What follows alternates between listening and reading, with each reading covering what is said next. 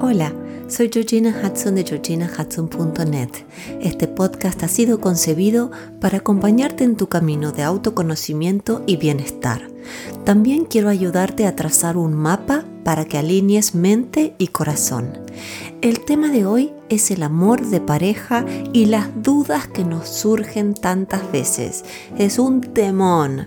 Para más información sobre lo que hago y sobre mí, te invito a visitar mi web en www.georginahudson.net o mi cuenta de Instagram, Georgina Hudson G, mi nombre, mi apellido y la G de gato. Hola, hola, hola, ¿cómo estás hoy? Esta semana vamos a hablar de otro de los grandes temas que salen en mis sesiones, que es el amor de pareja. Sinceramente me pasa, y esto no lo puedo contar en el blog escrito, pero muchas veces mis clientes me llaman y me dicen, ah, tengo un problema con mi jefe o con un equipo de trabajo o no me gusta lo que hago. Y luego termina ser que el problema más grande es puertas adentro y con la pareja, ¿no? Es un tema delicado. Hay que dedicarse mucho tiempo para ver y escudriñar durante horas qué hay detrás de ese malestar en el plano amoroso. Todos deseamos un gran amor, todos pero es muy complicado, ¿verdad? De alguna manera, cuando yo era chica pensaba que el amor de pareja no era para mí. Me acuerdo perfectamente de esa situación de decir, bueno, siempre me desencanto o siempre hay algo, al final no nací para esto. Bueno, finalmente conocí a mi marido, que doy las gracias todos los días que sea mi compañero, pero he pasado por muchísimo y ya te lo voy a contar en próximos vlogs. Y, la verdad, yo siempre digo lo siguiente, que si los amigos fueran nuestras parejas, estaríamos solos o llenos de dudas. ¿Por qué? Porque la falta de estrés y expectativas en el ámbito de la amistad hacen que ésta sea mucho más sencilla que el amor de pareja. Cuando escribía el título, por supuesto, se me vino a la cabeza Freddie Mercury con su dramático y genial Love of My Life. Me imagino que conocen la canción, eh, se acuerdan esa letra desesperada que dice, Amor de mi vida, no me dejes, no me lo quites. Cuando dice no me lo quites se refiere a tu amor. ¿Por qué no sabes lo que significa para mí? Una letra fuerte, contundente y muy sentido, sentida perdón, por un Freddie Mercury herido y hasta adicto a ese amor. Y cuando uno escucha esas canciones o canciones de ese tipo o, ve películas de amor apasionado, quiere sentirse enamorada con la misma intensidad. Crecemos deseando vivir felices y comiendo perdices con nuestra pareja, como dicen los cuentos, algo que hoy suena sumamente idílico, pero que sigue en el, en el imaginario colectivo. Y por eso es que empieza el problema. Tengo una tonelada, como te dije, de historias personales, pero hoy te voy a compartir la experiencia del trabajo que hice con uno de mis clientes. No voy a revelar su nombre, por supuesto, le vamos a poner Carlos. Estaba muy angustiado porque su pareja, le vamos a decir Carmen, que tampoco es un nombre verdadero, es muy buena, muy atractiva, muy compañera, pero él igual se empezó a preguntar si a lo mejor no estaba con ella por costumbre Sesión a sesión, Carlos me contaba su dolor porque sus dudas lo empezaron a torturar y me preguntaba muchas cosas, ¿no? Algunas que tengo anotadas son, ¿tengo que quedarme en esta relación? ¿Esto es estar enamorado? ¿Me quedo en esta relación porque me resulta fácil? Lo primero que hicimos fue salir del espacio mental porque lo atormentaba y empezamos a contactar con su cuerpo. Mm, yo le empecé a preguntar, Carlos, ¿qué sientes cuando dejas de pensar por un segundo? Deja esto, ¿no? Y le señalaba la cabeza. Y Carlos me decía, y estoy diciendo todas las cosas que he tomado nota en las sesiones, me siento rígido, me siento frío, me siento duro. Yo le preguntaba, ¿dónde lo sientes a todo eso? Esa rigidez, esa frialdad, esa dureza, ¿dónde? Y me decía, todo mi cuerpo está hecho un témpano, no podría especificarlo, pero además yo se los cuento, pero con un sufrimiento, ¿eh? Y yo como, como coach de él, estaba dándole la mano porque sinceramente, eh, metafóricamente, cuando digo estaba dando la mano, pero estaba cerca porque sinceramente sufría mucho. Poco a poco, de todas maneras, fuimos trabajando la serena aceptación de su momento vital. En ese momento vital que él me estaba contando todo eso, a él le desesperaba sentirse helado e impenetrable.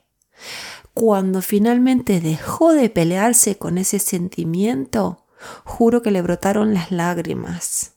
¿Mm? Mucho. Algo se abrió en él, algo se, se derritió. ¿Mm? Y, por supuesto que esto no fue un proceso de un solo día, resumo un trabajo extendido en varias sesiones. Entonces le pregunté, Carlos, ¿qué te quiere decir tu llanto? Y él me dijo, y estoy leyendo las notas y me emociono, que Carmen es todo lo que uno quiere en una mujer. No entiendo qué me pasa. Entonces yo le pregunté, ¿qué te pasa a ti o qué te pasa a ti por Carmen o con Carmen? Y él me contestó, supongo que me pasa a mí por mí. Ah, un gran momento de insight para Carlos. Le pregunté qué necesitarías ahora y me contestó otra cosa que fue maravillosa en el sentido del descubrimiento. Difícil pero maravillosa a la vez. Carlos me dijo, no sé, estoy asustado. Otra vez respiramos juntos. ¿Qué te vendría bien, Carlos? Y vamos a dejar un poco las sesiones con él, que me permitió compartir esto con todos ustedes. Pero quiero decir algo, el miedo nos mantiene en trance, el miedo nos separa del resto y nos hace dudar de nosotros, el miedo nos hace creer que hay un mundo que está sucediendo ahí afuera y que nosotros estamos atrincherados aquí dentro observándolo. El miedo nos hace creer que los demás están en relaciones perfectas y tienen la vida resuelta y nosotros no el miedo nos contrae, el miedo nos pone rígidos.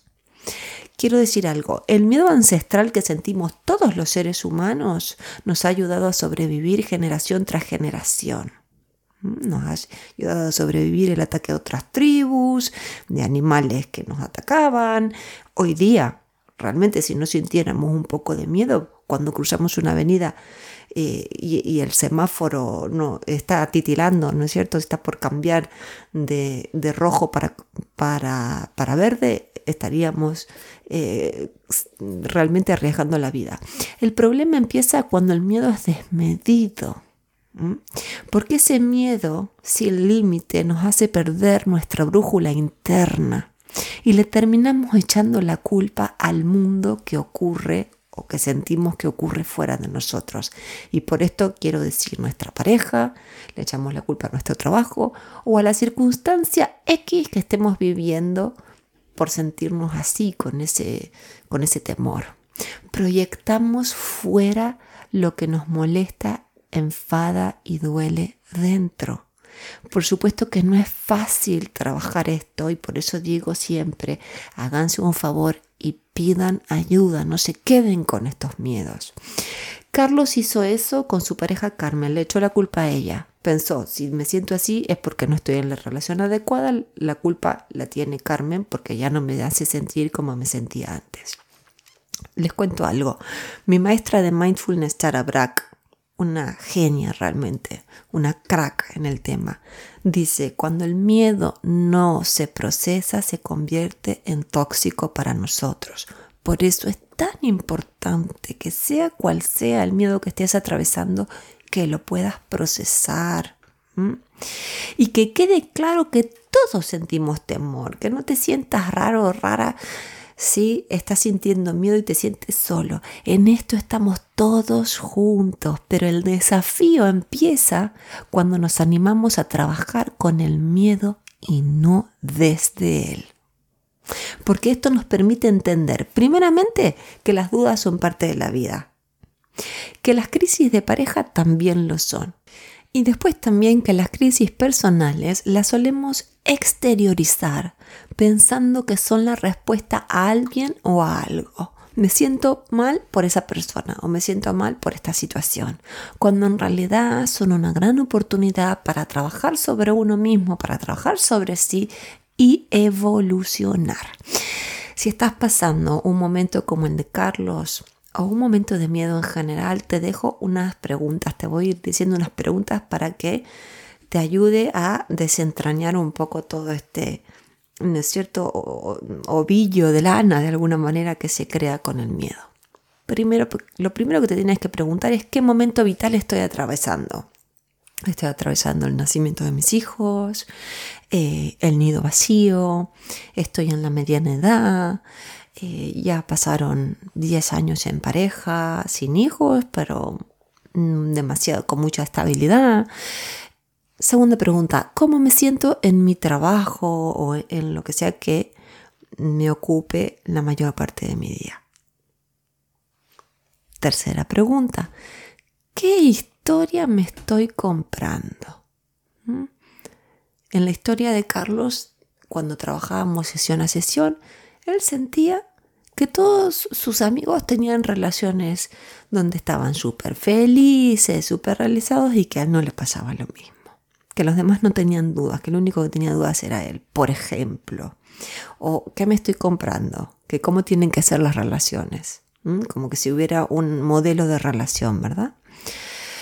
No me acuerdo qué pregunta voy ya, qué número voy, pero próxima pregunta. ¿Qué me está impidiendo sentir este miedo que siento? este miedo me está dejando congelado, como me dijo Carlos, pero ¿qué me impide sentir?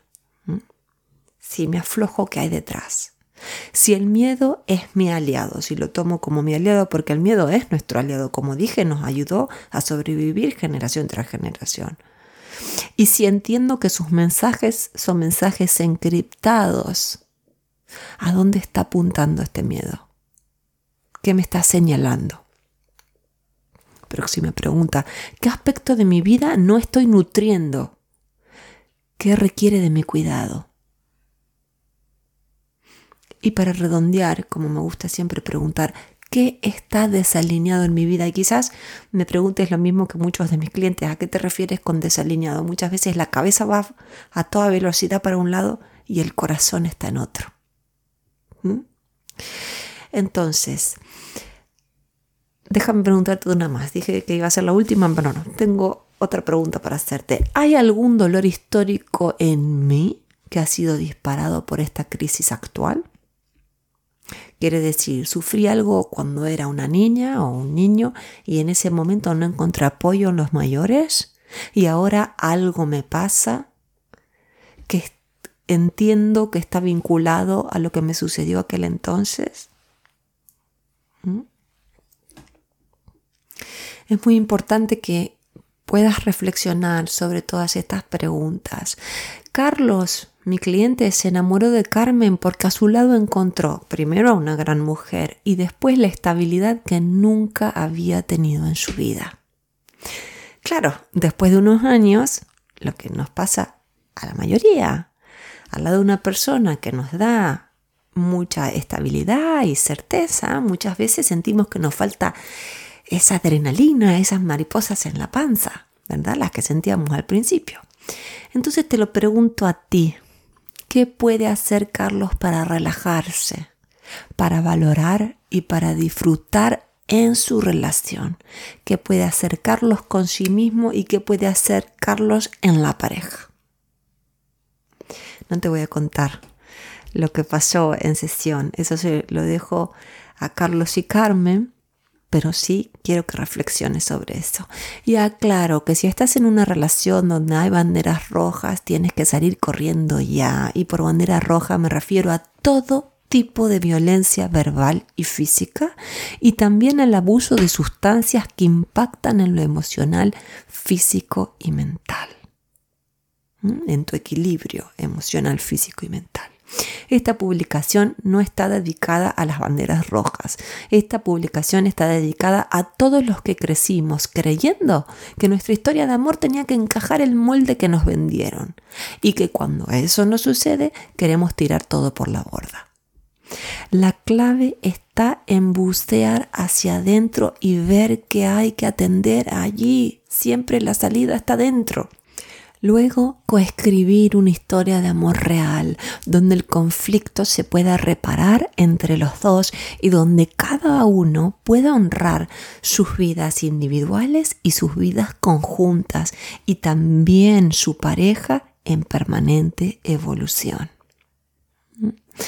Recuerda, no tienes que pasar por este tipo de dolor sola o solo. Hazte un favor y pide ayuda profesional. Espero que esta publicación te haya hecho muy bien. Tengo mucho más para compartirte sobre este tema.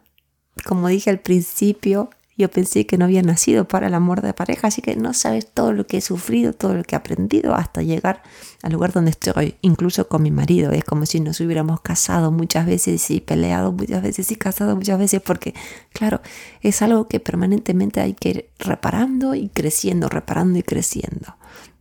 Pero vamos poco a poco.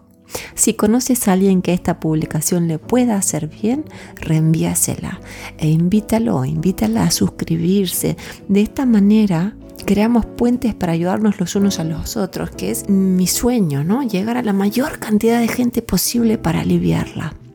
Y también, como bien me dijo una persona, cuantos más seamos los suscriptores, más visible va a ser el blog y el podcast. Así que te lo agradezco muchísimo. Y recuerda que también estamos en Apple Podcasts y en Spotify. Te mando un abrazo fuerte, fuerte y hasta la semana que viene.